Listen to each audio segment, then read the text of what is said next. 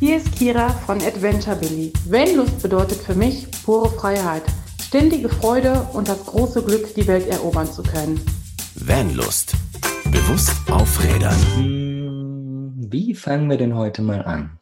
Ab in den Wald, würde ich sagen. Und ein bisschen Pflanzen essen, Pflanzen suchen, Pflanzen, nee, kaputt treten tun wir sie nicht. Wir gucken mal, was wir so Schönes finden und was wir damit alles machen können, würde ich sagen. Und das soll das Thema heute auch sein. Ähm, Wildkräuter und was man damit eigentlich alles so machen kann. Vor allen Dingen glaube ich, dass das Thema Wildkräuter sehr, sehr spannend ist, weil es ja einfach alles da ist. Und wir sind als Camper sowieso in der Natur unterwegs. Und warum sollte man diese Wildkräuter nicht einfach nutzen? Ja.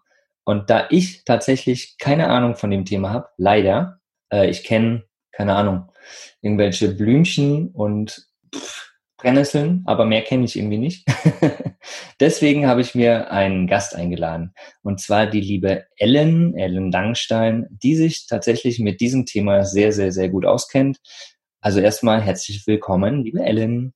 Vielen Dank. Ich freue mich ganz sehr, dass ich bei dir sein darf. Und ich freue mich natürlich total über das Lob, dass du sagst, dass ich mich da sehr, sehr, sehr, sehr gut mit auskenne. Das ist toll. Ich danke dir sehr.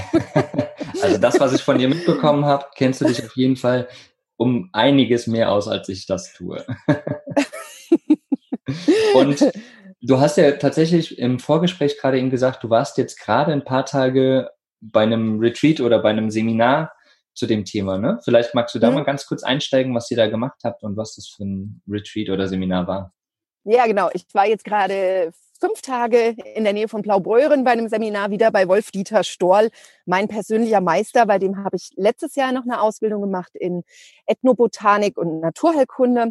Und viele kennen wahrscheinlich den Wolf-Dieter Stoll von seinen Büchern. Das ist der Kräuterguru aus dem Allgäu mit den langen äh, Rasterlocken und dem langen Bart. Und ähm, den schätze ich einfach sehr, sehr, sehr, weil er so dieses traditionelle Kräuterwissen einfach weitergibt. Ja, und da war ich jetzt fünf Tage und wir haben natürlich wieder ganz, ganz viel über unsere heimischen Heilpflanzen gelernt und haben aber dieses Mal auch ganz viele Heilpflanzenrituale gemacht und mhm. Naturrituale gemacht, um einfach so, ja, ähm, der Mutter Erde einfach so eine Kraft auch wieder zurückzugeben.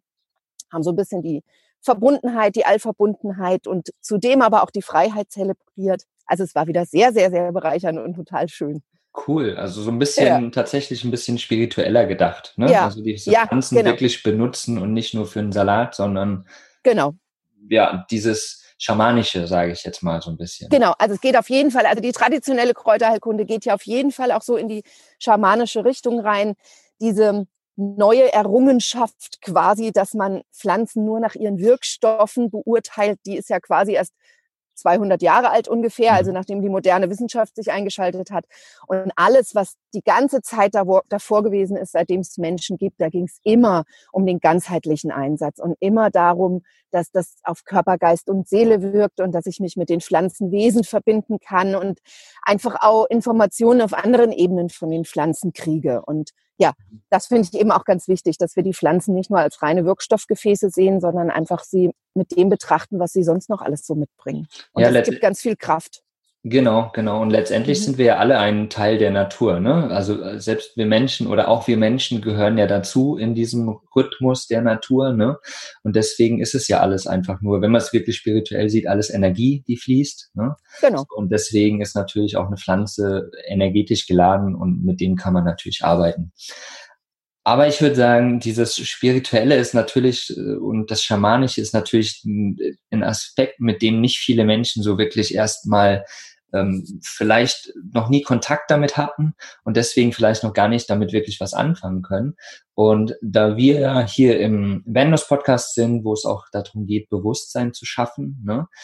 und wir, wie eben schon gesagt, alle in der Natur sind, ähm, würde ich sagen, wir gehen so ein bisschen darauf ein, dass wir mal so zwei, drei, vier, fünf Pflanzen nennen, die wir auch unterwegs alle immer wieder sehen, aber vielleicht uns gar nicht bewusst sind, dass diese Pflanzen auch nutzbar sind. Zum einen halt vielleicht für medizinische Sachen, für kleine Sachen, zum einen aber auch zum Essen. Ne? Also man, man kennt es ja typisch, ne? Sauerampfer oder sowas, die kann man auch essen. So als Kind hat man die alle gemampft. Ne? So, ähm, aber was, was, was da so der Sinn dahinter ist, würde ich sagen, besprechen wir einfach mal hier in der Folge, damit ihr da draußen, wenn ihr jetzt unterwegs seid und irgendwie im Wald spazieren geht und sagt, oh, guck mal, die Pflanze, die habe ich doch im Podcast da kennengelernt. Da machen wir heute Abend mal eine Kräuterbutter draus, zum Beispiel.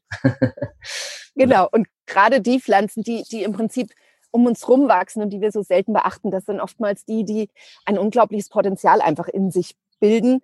Und mhm. ähm, ich weiß jetzt leider nicht mehr wer, aber irgendein berühmter Kräutermensch hat sogar mal gesagt, wenn wir all das, was wir als Unkraut bezeichnen, so hoch titulieren würden wie verschiedene andere Heilpflanzen, dann wäre das mittlerweile ausgerottet, weil es einfach so viel Potenzial in sich trägt. Mhm. Und von daher sind es gerade die Pflanzen, über die wir so achtlos drüber stolpern, die da wirklich ganz, ganz viel zu bieten haben, weil sie sich einfach ja dort befinden, wo wir auch sind. Also die sind einfach da, wo wir aufwachsen, die kriegen das mit, was wir mitkriegen und die stehen uns einfach zur Verfügung mit ihrem gesamten Potenzial für die Küche und für die Heilkunde.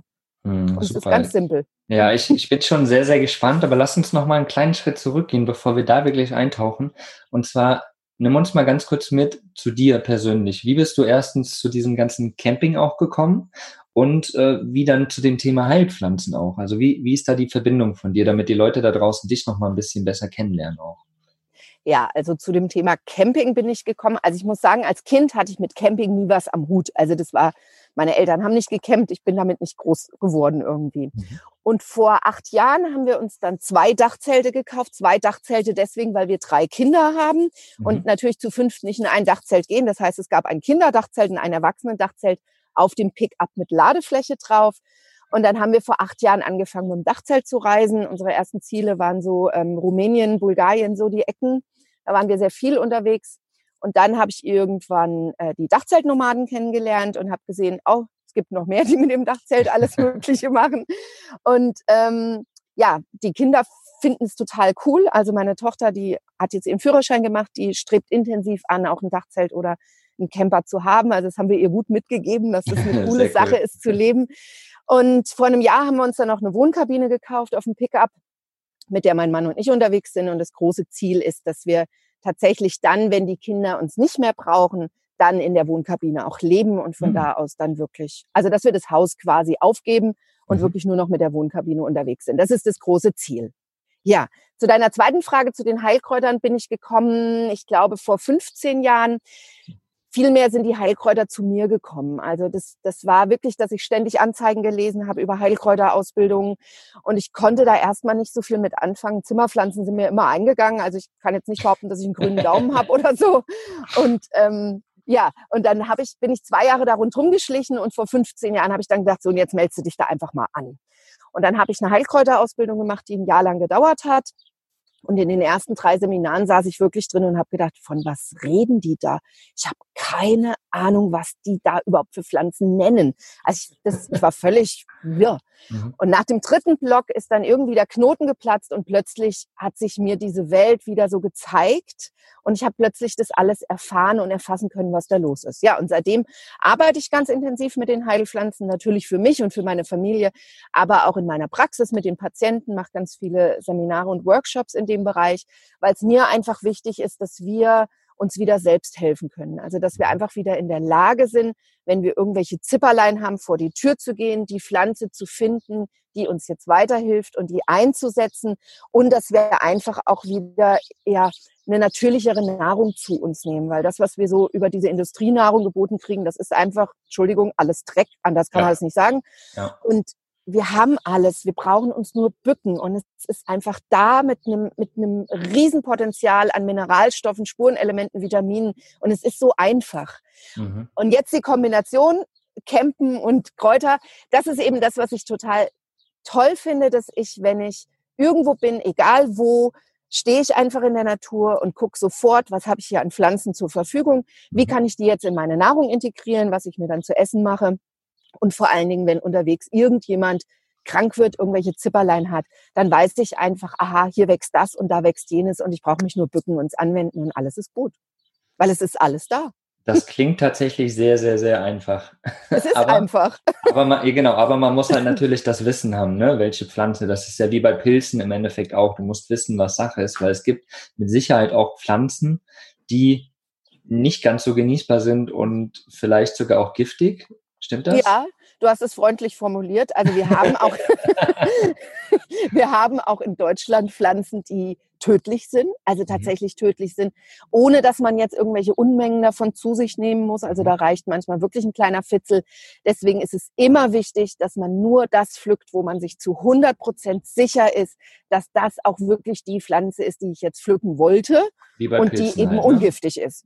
Bei Pilzen finde ich es noch ein bisschen schwieriger sogar. Also mhm, mhm. bei Pilze zu unterscheiden ist noch mal ein Tick schwerer, finde ich. Ja, Aber okay. mhm. genau. Mhm, ganz okay, wichtig. Krass. Also das ist natürlich auch spannend schon mal zu wissen, ne? dass es wirklich auch, also wir denken ja in Deutschland immer, ne, hier gibt es keine giftigen Tiere, hier ist alles super entspannt, ne? aber interessant zu wissen, dass es das tatsächlich auch gibt. Ähm, kannst du da mal eine nennen, die wirklich giftig ist, eine Pflanze? Also was wirklich giftig ist, also ich meine, wir haben viele davon, ne? Also mhm. Eisenhut, Fingerhut, das sind mhm. so die typischen, die wir ja kennen, die auch nicht so leicht zu verwechseln sind, die sehr giftig sind. Was auch giftig ist, ist natürlich die Tollkirsche. Die haben wir auch ganz viel wachsen. Und die Tollkirsche ist eine Pflanze, die, die zieht einen so rein. Also ich habe mal so eine frische Tollkirschenbeere gepflückt und dann rinnt einem dieser dunkelrote Saft über die Hände und man muss sich so beherrschen, da nicht mal wenigstens dran zu lecken. Ne? Also diese Giftpflanzen, die haben auch oftmals so das Potenzial, uns so einzulullen und einzuwickeln und zu verführen. Was ich aber fast noch gefährlicher finde, weil das sind jetzt so Pflanzen, wo wir ja irgendwann als Kinder mal gelernt haben, oh, Beeren, die du nicht kennst, darfst du nicht essen. Ne? Mhm. Aber der Schierling zum Beispiel ist eine Pflanze, ein weißer Doldenblütler, ganz leicht zu verwechseln mit ungiftigen Doldenblütlern. Und der Schierling ist einfach wirklich richtig tödlich giftig und dann ganz gemein, weil es eine aufsteigende Lähmung gibt von unten. Das heißt, ich bin bei vollem Bewusstsein und merke dann irgendwann, die Beine sind gelähmt, die Blase ist gelähmt, der Darm ist gelähmt und es steigt so langsam hoch, bis dann irgendwann auch die Atmung und das Herz gelähmt ist und stehen bleibt. Das ist ein Scheißtod. Das Sollte man nicht essen. Das glaube ich. Ich kriege auch gerade Gänsehaut. Das ich möchte das nicht erleben, auf jeden Fall. Aber es gibt ja ganz, ganz viele ganz tolle ungiftige Pflanzen, die genau. auch super leicht zu finden sind und die auch keine giftigen Doppelgänger haben. Und wenn man genau. so anfängt, macht es natürlich Sinn, sich auf die zu beschränken und jetzt nicht gleich mit den Schwierigen anzufangen. Mhm. Gibt, gibt es da, da fällt mir direkt ein, gibt es da vielleicht Bücher oder sowas, die irgendwie so eine gute Vielzahl an, an Pflanzen irgendwie auch darlegen, die wir vielleicht mitgeben können an die, an die Zuhörer hier draußen? Also was ich immer wichtig finde, ist ein Bestimmungsbuch. Da ist so der Klassiker, was blüht denn da? Also das ist okay. ein Bestimmungsbuch, wo ich im Prinzip, wenn ich eine fremde Pflanze vor mir habe, reingucken kann und analysieren kann, was könnte das denn für eine Pflanze sein. Mhm. Ich muss aber dazu sagen, das ist nicht leicht. Also das, man schafft es nicht, innerhalb von drei Minuten die Pflanze zu finden, es sei denn, man hat schon irgendwie eine Ahnung. Mhm. Das moderne Buch ist ja die App dazu. Da finde ich Flora Incognita sehr, sehr gut.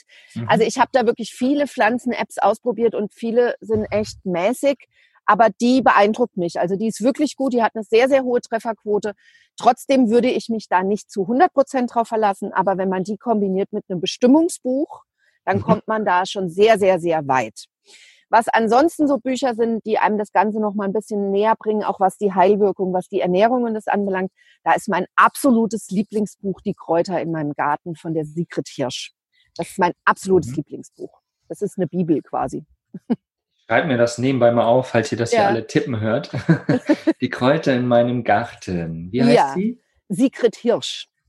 Secret Hirsch, okay. Ja, das ist ein also, super Buch, weil da hat man schön die Pflanzenbeschreibung nochmal drin, hat die Mythologie mit drin, hat ähm, die Heilkunde mit drin und immer so ein paar kleine Rezepte noch mit dazu. Mhm. Das ist super. Super cool. Also wie gesagt, ich schreibe das alles auf. Ihr findet das natürlich in unserem Blogbeitrag unter vanlos.de unter Podcast. Da findet ihr natürlich die ganzen Bücher und die App auch nochmal. Da könnt ihr einfach draufklicken und euch das mal anschauen, wenn euch das Thema interessiert. Ja, spannend. Also ich, ich finde das mega spannend, ne, zu wissen, was es da Giftiges und nicht Giftiges auch gibt. Und lass uns mal lieber in diese nicht giftigeren Sachen gehen, die jetzt auch ähm, man vielleicht einfach irgendwo im Wald am Wegesrand findet und die wir als, als Vanlüstlinge, als die, die unterwegs sind in unseren Dachzelten, Autos, Campern, wie auch immer, auch tagtäglich vielleicht finden können und was wir damit irgendwie unterwegs auch machen können. Wollen wir da mal reinsteigen? Unbedingt. Na dann, leg mal los.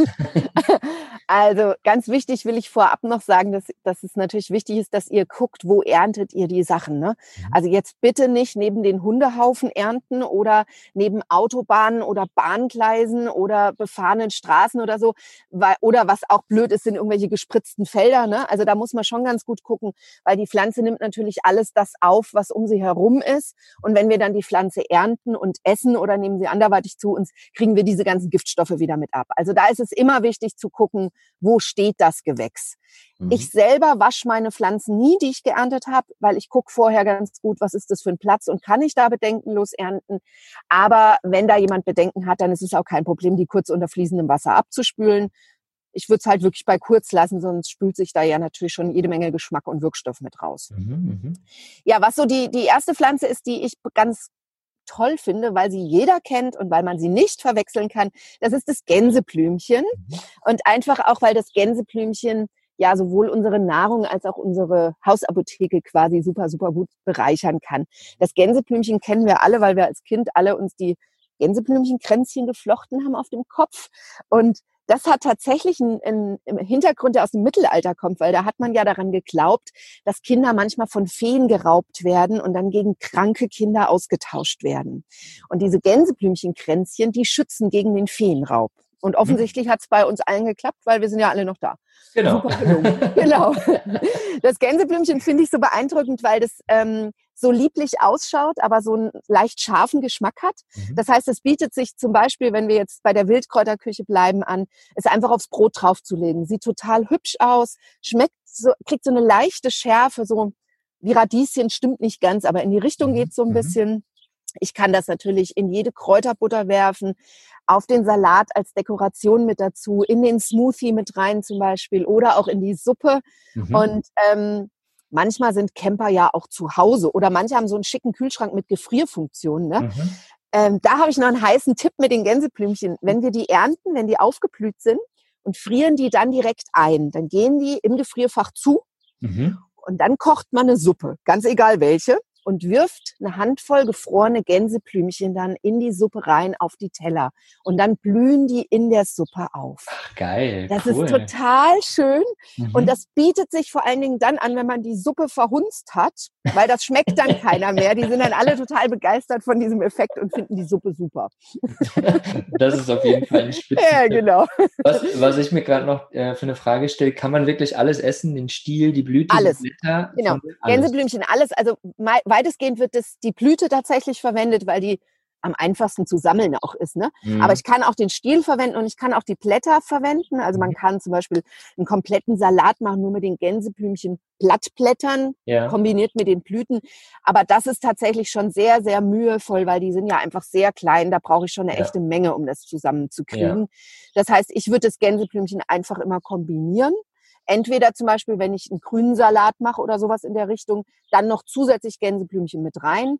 Mhm. Oder ähm, wenn ich einen gesamten Wildkräutersalat mache, dass ich dann einfach noch größere Wildkräuter mit dazu nehme, wie zum Beispiel äh, Löwenzahnblätter oder sowas. Und dann die Gänseblümchen mit dazu, so dass ich einfach nicht nur Gänseblümchen sammeln muss für einen Salat. Dann ähm, das wird schon echt Arbeit, würde ich behaupten. ja, genau. genau. Musst du die ganze drei Hektar Wiese abgrasen. Genau, ja, genau. Ja. Ja, was die Heilkunde anbelangt, da, da hilft uns das Gänseblümchen auch weiter, weil das Gänseblümchen ist eine Pflanze, die bei allen Hautgeschichten sehr gut hilft mhm. und bei Husten super hilft. Mhm. Also ähm, Hautgeschichten zum Beispiel Ekzeme oder ähm, auch Neurodermitis, solche Geschichten, mhm. Ähm, Juckreiz stillend. Also da ist das Gänseblümchen sehr, sehr gut. Da kann man zum Beispiel einen Tee einfach kochen. Ich finde, das ist das, was sich unterwegs immer am besten anbietet. Also einfach ja. einen Tee kochen und dann Waschungen durchführen damit. Ähm, ich könnte natürlich auch eine Salbe daraus herstellen, das geht auch, aber das ist für unterwegs dann immer schwieriger, wenn ich es akut brauche quasi. Ja, klar. Für Husten natürlich als Tee überhaupt gar kein Problem, da ist es mhm. sehr gut. Und wo ich das Gänseblümchen auch super gut finde, ist, dass es bei blauen Flecken sehr gut wirkt, vor allen Dingen, wenn die sehr, sehr tief gehen. Mhm. Und das ist ja was, was mir unterwegs tatsächlich mal passieren kann. Auf jeden Fall. Fällt mir mal die Axt auf den Fuß oder irgend so ein Mist, ne? Ja, hoffentlich, hoffentlich ist dann, Stiel dann nur. Hoffentlich ist dann nur ein blauer Fleck, genau. genau. und dann kann ich eben wunderbar so einen Gänseblümchen-Auszug machen, als Teeaufguss einfach wieder und damit Wickel machen. Das hilft sehr mhm. gut. Zusätzlich das Ganze innerlich getrunken und dann heilt das Ganze sehr, sehr schnell wieder ab. Mhm. Cool. Ja. Und Gänseblümchen kann ich nicht verwechseln. Ja, ja, das stimmt Genau. auf jeden Fall. Für, für mich, für mich hat es immer, wir hatten schon mal eine Folge gemacht zu ätherischen Ölen. Ne? Mhm. Letztendlich ist ein ätherisches Öl ja nichts anderes als die Essenzen der Pflanzen. Ne? Nicht ganz. Also eine Essenz ist eher so ein, ähm, ein alkoholischer Auszug, wo die gesamte Mhm. Pflanze reinkommt. Und beim ätherischen Öl wird durch diesen Destillationsvorgang Mhm. das ätherische Öl gewonnen. Also wirklich nur das ätherische Öl. Mhm. Die anderen Bestandteile der Pflanze, wie ich sage jetzt mal Gerbstoffe, Saponine, Schleimstoffe, was da noch so Mhm. Drin ist, das bleibt dann außen vor in dem Moment. Mhm. Okay. Genau. Okay. Ja. Also auch, auch ein guter Teil davon sozusagen. Auf jeden Fall. Das Wichtigste. Genau. Mhm. Ja, Okay, wunderbar. Sehr, sehr spannend. Das Gänseblümchen. Ich habe jetzt Hunger auf einen Gänseblümchensalat. na dann wollen wir so in zwölf Stunden weitermachen oder Ja, so, wenn genau. du den Salat gesammelt hast. dim, dim, dim. Ich mache noch ein bisschen Fahrstuhlmusik rein. So lange. genau. Cool. Ja, was gibt's noch? Ja, was ich auch mal wichtig finde, ist den Spitzwegerich. Mhm. Spitzwegerich finden wir, wie der Name Wegerich schon sagt, in der Regel an Wegen. Es Mhm. gibt Gegenden, da gibt's kaum Spitzwegerich, aber da gibt's dann in der Regel den großen oder mittleren Bruder, also den mittleren Wegerich oder den Breitwegerich. Alles drei sind Pflanzen, die auch wirklich leicht zu erkennen sind, weil sie hinten ganz derbe Blattadern haben. Also die unterscheiden sich wirklich gut von den, von den anderen Pflanzen. Ich kann sie auch wieder nicht verwechseln, also da kann mir einfach nichts passieren. Und ähm, der Spitzwegerich ist einfach eine Pflanze, die auch wieder super, super gut bei Husten ist, Mhm. als Tee zum Beispiel. Aber wo ich ihn auch wirklich super finde, ist bei Wunden, die nicht gut heilen wollen, weil er hat eine leicht antibiotische Wirkung, eine entzündungshemmende Wirkung, eine heilende Wirkung insgesamt und super, super gut bei Insektenstichen, weil Hm. er da ganz stark juckreizstillend ist. Also das heißt, einfach ein frisches Spitzwegerichblatt nehmen, am besten im Mund schon mal kauen. Dann stelle ich Mhm. quasi mit meinem Speichel zusammen wie so eine Tinktur schon her. Mhm. Und dann spucke ich das einfach auf den Insektenstich drauf, verreibe das ein bisschen und es wirkt wirklich sofort juckreizstillend. Also Hm, das ist super gut. Und es ist egal, ob bei Bienen, Wespen oder Mückenstichen, Mhm. da greift der Spitzwegerich super. In der Küche finde ich den Spitzwegerich super cool, weil er wie Champignon schmeckt. Hm. Zumindest wenn ich ihn dann zubereitet habe. Also die meisten, die so ein Blatt abbeißen und probieren das, die schmecken zuallererst mal bitter und verziehen das Mhm. Gesicht. Mhm. Aber das ist super, weil die meisten Heilpflanzen enthalten oder Wildpflanzen enthalten Bitterstoffe. Das ist quasi als Fraßschutz, damit die anderen Tiere sie nicht komplett aufessen. Mhm. Und diese Bitterstoffe sind für uns total wichtig für unsere Verdauung und unser Leber-Galle-System. Mhm. Und aus unseren Kulturkräutern und ähm, Kulturgemüse sind Bitterstoffe weitestgehend rausgezüchtet, weil das verkauft sich halt sonst nicht so gut, wenn es so bitter schmeckt. Klar. Und das ist aber eben das, was wir ganz intensiv brauchen für den Stoffwechsel und für die Verdauung und das Leber-Galle-System. Und beim Spitzwegerich schmeckt man das eben ganz besonders intensiv. Wenn ich den dann aber zubereite, als Suppe zum Beispiel, dann kriege ich eine super leckere Champignon-Cremesuppe, ohne dass auch nur ein einziger Champignon in dem Ganzen drin ist. Also das ist eine coole Geschichte. Ansonsten geht Mhm. er natürlich auch wieder in den Salat, in die Kräuterbutter, in den Smoothie. Also überall rein, was mir so einfällt, peppt der Spitzwegerich super, super gut. Die speisen dann auch wieder auf. Mega. Eine Ja. Champignonsuppe ohne Champignons. Ja, das ist total cool. Also das ist wirklich beeindruckend, wenn man das vorher nicht probiert hat, dann meint man das nicht, aber es ist wirklich, also im Prinzip mache ich eine Mehlschwitze, Mhm. gieße die mit Wasser auf, mache meine gehackten Spitzwegerichblätter da rein, lasse es eine halbe Stunde köcheln, dann noch ein bisschen Sahne mit dazu. Und wenn ich eine Püriermöglichkeit habe, kann ich es natürlich noch pürieren, ansonsten ist es nicht erforderlich. Und es schmeckt wirklich wie eine Champignonsuppe und diejenigen, die das nicht wissen, die denken wirklich, da sind Champignons drin. Das ist ganz, Mhm. ganz cool. Interessant, ja. Also auch für die Zuhörer, die jetzt da draußen vielleicht keine bildliche Vorstellung haben von dem Spitzwegerich. Wir haben natürlich auch Bilder bei uns in den Blogbeitrag mitgepackt, ne, damit ihr da einfach mal genau reingucken könnt. Und zur Not einfach immer mal schnell googeln Spitzwegerich, dann seht ihr das auf jeden Fall auch, wie die Pflanze aussieht und dann. Oder ihr fragt einfach die liebe Ellen, die erklärt euch das auch nochmal. Genau so machen wir das. Also nichts essen, wo ihr nicht zu 100% sicher seid, ne? Ganz Genau. wichtig. Genau, genau. Ist natürlich immer schwierig über einen Podcast, ne, so, so bildliche Dinge darzulegen. Ne? Da muss man sie wirklich im Detail beschreiben und das ist dann aber schwierig manchmal. Deswegen guckt euch auf jeden Fall mal die Bilder an von den Pflanzen nochmal für die, die nicht wissen, wie sie genau ausschaut. Ja. Genau. Beim Spitzwegerich wollte ich noch kurz ergänzen, Mhm. weil da passt es so gut, ne? Man nennt ihn auch so den Wegbereiter. Mhm. Und ähm, das finde ich gerade für uns auch nochmal ganz schön, dass er uns einfach hilft, uns unseren Weg zu gehen und uns unseren Weg zu bereiten. Also das können mhm. die Heilpflanzen ja auch neben diesen ähm, stofflichen Wirkungen, dass sie uns auch immer noch mal so ein bisschen in, in unserem ganzen Sein unterstützen. Und auch da finde ich den Spitzwegerich natürlich gerade im Bereich, was so diese Camping- und Freiheitsgeschichte anbelangt, da finde ich ihn einfach nochmal gut, dass er uns unterstützt, unseren Weg einfach zu gehen in dem Moment. Mhm. Mhm. Ich mag das, dass du immer noch mal so diese spirituelle Variante da hinten dran äh, bringst, weil das ist auch so eine Ebene, auf, auf der ich gerne bin, so, ne, so ein bisschen schauen, was steckt denn eigentlich dahinter, ne, was, ne, so ein ätherisches Öl, wenn wir wieder dabei sind, wenn man allein das riecht manchmal, dann fühlt man sich irgendwo hin gebracht, ne? Oder irgendeine schöne Erinnerung oder sowas. Und das, das schließt ja das ein, was du gerade gesagt hast, ne? Man fühlt sich so auf den Weg gebracht, ne? Und das, genau. Da finde ich eine schöne, schöne Variante oder schöne. Ja, und das Einfachste ist bei den, bei den Wildpflanzen, sich einfach mal damit ja zu beschäftigen, indem man zum Beispiel mal eine Selbststudie macht und mhm. isst mal eine Woche lang eine Pflanze und beobachtet einfach mal, was passiert denn eigentlich mit mir. Mhm. Und natürlich feinfühlig. Ne? Das, was auf der körperlichen Ebene passiert, das kriege ich ja sehr deutlich gezeigt. Mhm. Aber dass man einfach sich noch mal ein Stück zurücknimmt und, und in sich spürt und guckt, was passiert denn eigentlich noch alles dann mit mir in mhm. dem Moment. Und mhm. dann kann man sich ja im Prinzip selber beweisen. Hoppala, da geht ja noch viel mehr. Hast du, hast du da eine eigene Erfahrung, die du teilen kannst? Also ich habe immer, ähm, ich habe am Anfang natürlich auch angefangen mit diesen, mit diesen stofflichen Geschehen, weil mein Verstand das greifen konnte, weil ich mich in das Thema erstmal einarbeiten mhm. musste. Mhm. Und je mehr ich mich aber damit beschäftigt habe, umso mehr kommen die Pflanzen eigentlich dann auf einen zu und unterstützen einem dabei, den richtigen Weg zu gehen. Und in mhm. meinen Heilkräuterausbildungen, die ich anbiete, lege ich eben einen ganz, ganz großen Wert auch darauf, dass die ähm, Teilnehmer auch diese, diese feinstoffliche Ebene der Pflanzen kennenlernen und auch in Kombination mit den Pflanzen gehen. Mhm. Und ganz spannend ist da immer so das erste Ausbildungswochenende, wo dann von meinen zehn Teilnehmerinnen acht sagen, das kann ich nicht, das funktioniert nicht, kann doch nicht mit Pflanzen sprechen. Und das sind dann oftmals die, die dann aus dem Wald zurückkommen und von den coolsten Erfahrungen berichten, was da alles passiert ist. Und ich merke immer, dass so diese Heilkräuterausbildungen im Prinzip auch so ein Stück weit Persönlichkeitsentwicklungsausbildungen sind, weil bei allen tut sich in dem Jahr was. Und das ist natürlich, weil die Pflanzen da mit uns kommunizieren und was machen. Was da ähm, zum Beispiel auch eine Pflanze ist, die da wirklich eindrücklich uns unterstützt, ist die Schafgabe. Die Schafgabe zentriert, die bringt gut in die Mitte, die verbindet mich mit meiner eigenen Mitte, die ist in der Lage, Polaritäten zu vereinen in dem Moment.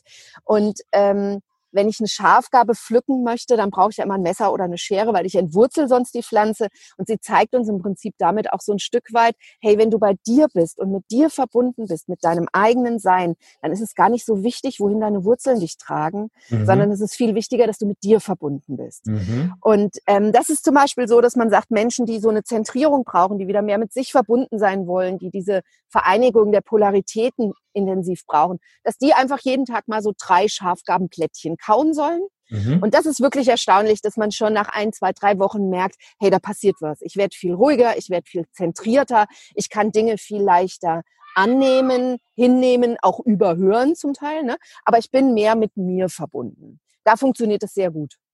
Hm. Das, mhm. ist, das ist wirklich spannend. Und wenn man auch weiß im Hintergrund, ne, dass so ein Körper so ungefähr 14 Tage, sage ich mal, braucht, um sich umzustellen. Wenn man jetzt sagt, man, man geht von fleischlastiger Nahrung auf ja. pflanzenbasierte Nahrung, so innerhalb von 14 Tagen passiert da ganz, ganz viel in einem Körper und man, der kann sich um 180 Grad drehen sozusagen. Ne?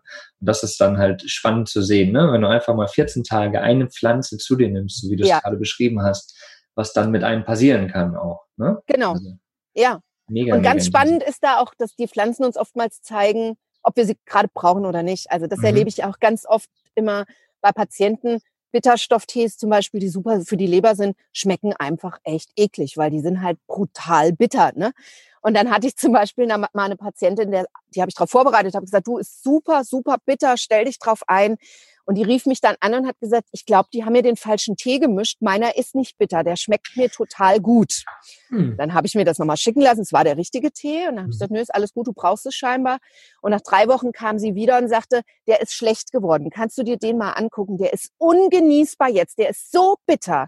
Und dann hat sie die Bitterstoffe erst geschmeckt, weil sie brauchte diese drei Wochen, diesen Tee. Da hat er ihr total gut geschmeckt. Mhm. Und nachdem der Körper gesättigt war und ist in seine Heilung wiedergekommen, ist es gekippt und plötzlich hat er ihr nicht mehr geschmeckt und hat ihr im Prinzip signalisiert, du, jetzt ist gut, jetzt brauchst du mich nicht mehr. Das ist wirklich faszinierend, ne? dass, dass, dass der Körper einem das wirklich zeigt. Und wenn man bewusst damit umgeht, wie, wie mit allen Themen, ne? so, dann, dann merkt man wirklich, was man braucht. So, ja, ne? ja Und genau. Ich, ich glaube, das haben wir tatsächlich alle verloren, weil wir kennen das mit Sicherheit alle mal auf einer ganz, ganz banalen Ebene. Wir haben manchmal Heißhunger auf gewisse Dinge. Dicke Fliege, okay. ich weiß nicht, hörst du sie? Nein, Okay, total ich verrückt. sehe sie auch nicht. okay. Ähm, wenn man mal, wenn man mal ähm, in sich reinspürt und merkt, manchmal hat man Heißhunger auf gewisse Dinge. Mhm. Oftmals ist es ja Süßigkeit, weil man einfach Zuckermangel vielleicht hat, ne? Ist vielleicht so. Oder man ist Wobei, da, süchtig. wobei die Chinesen sagen, dass dieses Bedürfnis nach Süße ist das Urbedürfnis nach langgekautem Getreide. Das wissen wir nur nicht mehr. Oh, Weil ja. wir, wenn wir, wenn wir Heißhunger auf Süßes kriegen, haben wir gleich das Schokoladenregal im Blick Na ja, klar. und denken, Mhm. oh, muss die Schokolade sein. Aber in Wirklichkeit ist es das Urbedürfnis nach langgekautem Getreide. Total schön, ja. Mhm. Aber manchmal eben, ne, möchte man mehr Spinat essen oder braucht man irgendwas anderes, ne? Und da, dann, wenn man sich mal damit beschäftigt, dann weiß man, okay, diese Pflanze oder das, was ich gerade essen möchte, hat die und die Nährstoffe oder Vitamine im Fülle, dann weiß man eigentlich, okay, jetzt brauche ich vielleicht Vitamin D3 oder jetzt brauche ich vielleicht das und das, ne? So, also wenn man sich da wirklich mal mit beschäftigt, ist das wirklich interessant, finde ich. Ja, Ja. Ja. Und Das, das Ich- ist mit den Pflanzen auch so, mit den Bitterstoffen. das ist mit den Pflanzen absolut auch so, genau. Und ich glaube nicht, dass wir dieses Wissen verloren haben, wie du es eben Mhm. gesagt hast. auf Ich Seite glaube, es geschoben. ist, ja, es ist in irgendeinem Nebel gerade. Und Mhm, mhm. Und ich glaube, wir dürfen da alle vertrauen, dass wir dieses Wissen haben. Wir Mhm. müssen nur den Mut haben, den Nebel beiseite zu schieben und uns trauen, einfach wieder hinzugucken. Und dann Mhm. ist schon alles gut, weil es ist alles da. Ja, genau, genau. Mhm. Sehe ich, sehe ich absolut genauso. Und ich, ich habe das halt für mich selbst auch erfahren in den letzten Jahren. Ne? Je bewusster ich für mich werde und je bewusster ich mit den kleinen Dingen umgehe, desto klarer wird das tatsächlich auch. Ne? Und für manche, wie gesagt, schon am Anfang, klingt das vielleicht alles so nach Hokuspokus, ist ja immer so, ne, die einfach noch keinen Kontakt damit hatten und das vielleicht in ihrem Nebel noch sitzt. So. Aber sich mal versuchen, darauf einzulassen, finde ich halt total schön. Und das ist kein Ding, was von heute auf morgen funktioniert. Ne? Nö. Erfahrungen, die macht man mit der Zeit, ne? Und dann hat man mal Kontakt, dann geht man vielleicht mal zu so einem Kräuterseminar und plötzlich öffnen sich halt so Türen, wie du es ja auch beschrieben hast vor 15 Jahren, ne? So Genau. brauchtest irgendwie drei, drei Sessions, damit du überhaupt den, den Zugang dazu gefunden hast. Ja. Spannend. Ja, genau. Ja. Und es passiert ja nichts, wenn wir uns dem öffnen. Also das ist ja das, das Genau. Coole. Das Schlimmste, was passiert, ist, dass nichts passiert. Dann können wir sagen, ey, ich hatte recht. Ja, genau. Aber ja, das machen wir auch gerne, genau. ja, So, die, die Schafgabe, hatten wir da schon alles gesagt? nee, auf gar keinen Fall. Nee, nee. Ich habe ja im Prinzip sind wir bei der Schafgabe bei den äh, seelischen Wirkungen oder geistigen Ebenen im Prinzip hängen geblieben. Aber die Schafgabe, die nennt sich auch Augenbraue der Venus. Und Mhm. das ist das, woran wir sie wirklich sehr, sehr gut erkennen und kaum verwechseln können, weil die, die Blätter der Schafgabe, die sehen aus wie Augenbrauen. Mhm. Die jungen Blätter sehen natürlich aus wie hübsch geformte Augenbrauen, die großen Blätter dann eher wie so alte, buschige Augenbrauen von einem 150-Jährigen. Aber alle sehen aus wie Augenbrauen. Und das ist Mhm. wirklich was, wo wir die Schafgabe sehr, sehr, sehr gut dran erkennen können. Weil die Schafgabe ist jetzt so eine Pflanze, die wird manchmal verwechselt. Mhm. Viele tun sie in den Bereich der Doldenblütler, da gehört sie aber nicht hin. Sie ist ein Korbblütler. Mhm. Und ähm, ich kann sie, wenn ich mich auf die Blätter fokussiere, nicht verwechseln. Mhm. Wenn ich nur nach der Blüte gucke, dann kann das durchaus passieren, dass ich sie mit einer anderen weißen Pflanze, die auf der Wiese steht, verwechsel. Aber wichtig ist da immer auf die Blätter zu gucken. Und wenn ihr die Blätter erkennt als eine Augenbraue, dann ist alles gut. Dann ist es Mhm. die Schafgabe. Ähm, die Schafgabe hat zudem einen sehr, sehr derben, kantigen Stängel. Auch das ist sehr markant. Also der fühlt sich fast viereckig an. Mhm. Und wenn ich mir genau die Blüte angucke, dann ist sie eine weiße Blüte, die aber innen drin diese typischen Korbblütenform hat. Also eine, ein Korbblütler ist zum Beispiel auch die Kamille oder die Ringelblume. Mhm. Also das heißt, ich habe innen drin den Blütenstempel und rundrum kleine weiße Blütenblätter. Und das alles vereint sich aber dann in dieser großen weißen Blüte. Mhm. Sie heißt ja auch Millefolium, tausend Blüten, weil sie so viele kleine weiße Blüten hat, die sich dann zu einer großen Blüte miteinander vereinen. Also die kann ich eigentlich nicht verwechseln, wenn ich mich an diesen Augenbrauen und diesen tausend kleinen Blüten orientiere. Mhm. Sie heißt auch Soldatenkraut, weil sie eine stark, stark wundheilende Pflanze ist. Und das ist wieder was, was uns für unterwegs einfach sehr gute Dienste leistet, weil wenn ich mich mal geschnitten habe oder hingefallen bin. Kinder tun das öfter als Erwachsene zum Glück, aber ne, das Knie blutet oder so, dann rupft man einfach von den grünen Blättern was ab und drückt die so, wie die sind, auf die Wunde. Und mhm. da kann man tatsächlich zugucken, wie sich das Ganze zusammenzieht und ratzfatz zu einer Wundheilung kommt. Krass, okay. Also es ist ganz cool. Ich habe mal als Beispiel dazu, ich finde immer, ähm, dann kann man sich das auch immer besser merken. Ne? Ich habe mal bei einem Kindergeburtstag, habe ich mit den Kindern zusammen so Wildkräutererfahrungen gesammelt und ähm, wir waren also bei den Leuten zu Hause in dem Garten, sind von da aus dann in den Wald gegangen. Ich habe denen beigebracht, was so für Kräuter da sind und habe denen zuerst natürlich beigebracht, die Pflanzen sind immer da, wo du sie brauchst. Du musst nicht lange danach suchen, sondern die wachsen immer da, wo du bist und wo du sie benötigst. Mhm. Und wir haben natürlich über die Schafgabe gesprochen. Und dann waren wir wieder zurück in dem Garten und während die Mutter des Kindes und ich dann die, die Lebensmittel vorbereitet haben, ist ein Kind von der Schaukel gefallen und hat sich auf die Lippe gebissen. Und wir wissen alle, wie Lippen bluten. Also die spritzen ja förmlich. Oh ja. Und dann haben die Kinder rundherum wussten, dafür brauchen wir Schafgabe und die wächst immer da, wo es passiert. Also haben die sich alle auf die, auf die Wiese gebückt und haben nach Schafgabe gesucht. Und bis dann irgendein Erwachsener reagieren konnte, hatte dieses Kind schon den ganzen Mund voller Schafgabe. Und die Blutung war innerhalb von einer Minute gestillt und man hat kaum noch was gesehen. Also das ist wirklich, wirklich beeindruckend. Wow wie wow. gut es funktioniert. Also ja. das auf jeden Fall merken, wenn ich unterwegs bin und ich habe mich irgendwie geschnitten, es blutet, es gibt eine Verletzung, die nicht gut heilen will. Schafgabenblätter frisch draufdrücken und es ist wirklich innerhalb von, von ein paar Minuten, dass sich das erledigt hat einfach. Und, und, und was macht es, wenn wir jetzt nochmal auf die, auf die Pflanzen, also auf die Inhaltsstoffe der Pflanze gehen? Was macht diese Wundheilung? Was ist da? Weißt du das? Das kann ich dir gar nicht genau sagen, welche. Also die hat viele Inhaltsstoffe natürlich, mhm. neben Bitterstoffen und Gerbstoffen und ätherischen Ölen. Die mhm. ätherischen Öle tragen natürlich dazu bei, mhm. weil ätherische Öle sind ja immer entzündungshemmend und heilend.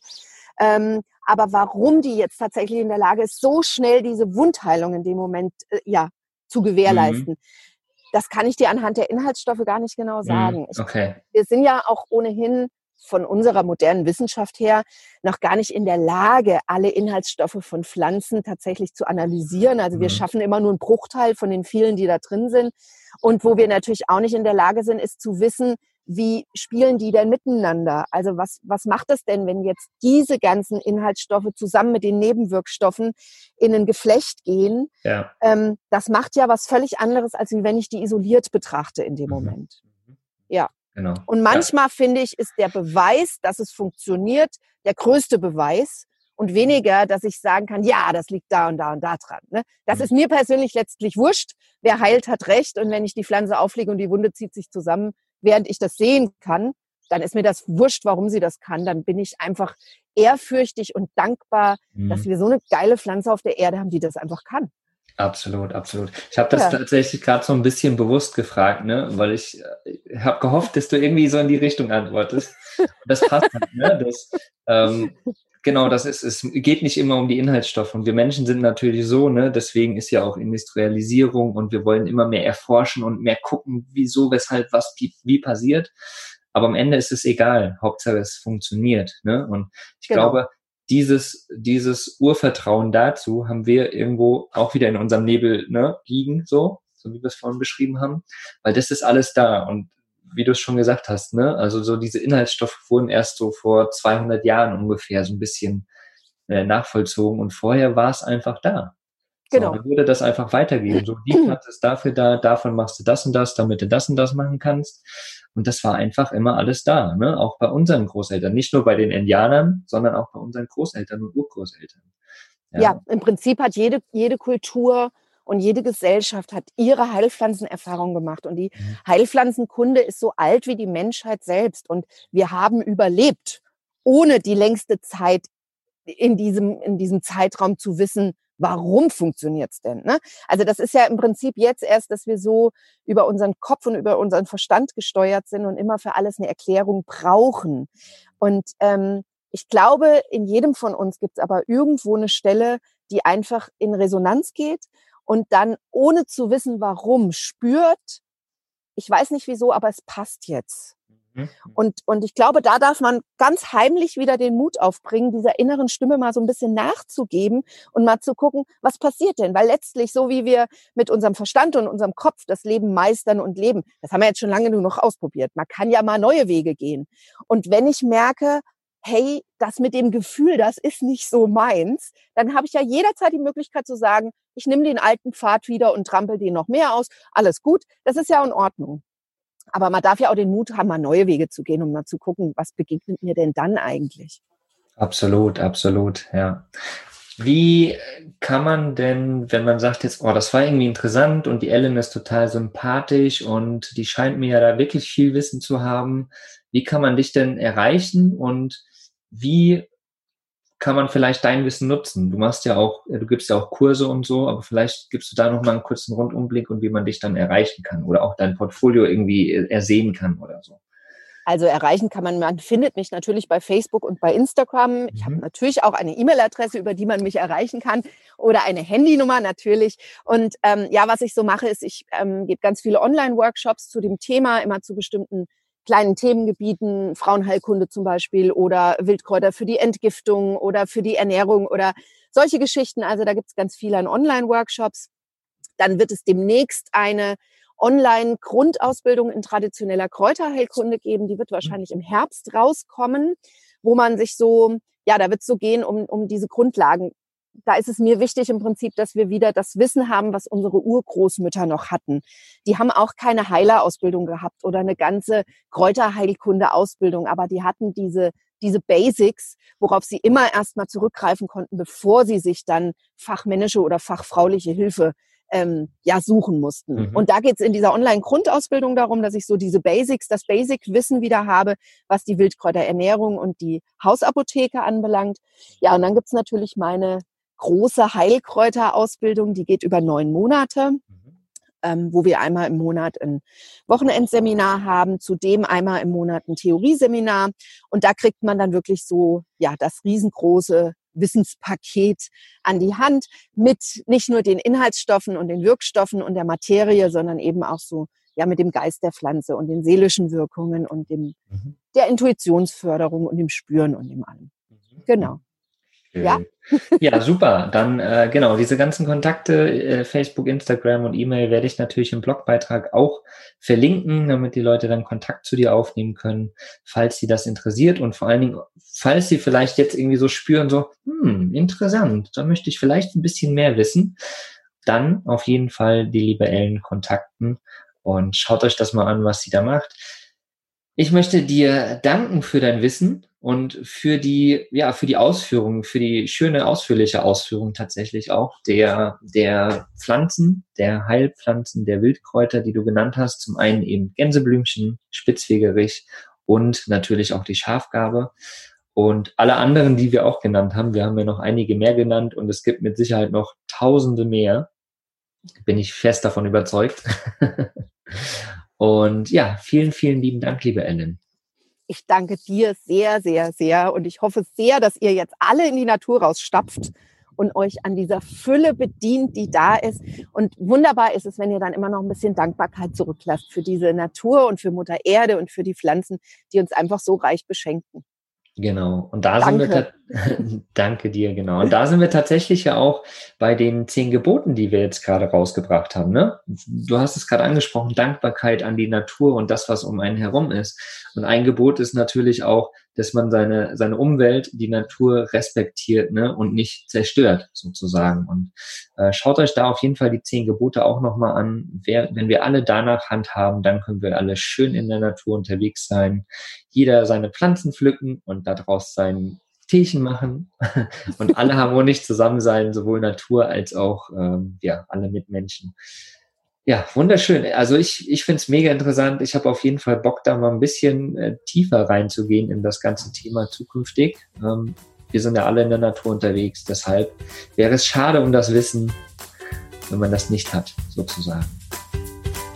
Ja, habt einen wunderschönen Tag und äh, bis zur nächsten Woche, ihr Lieben. Macht's gut.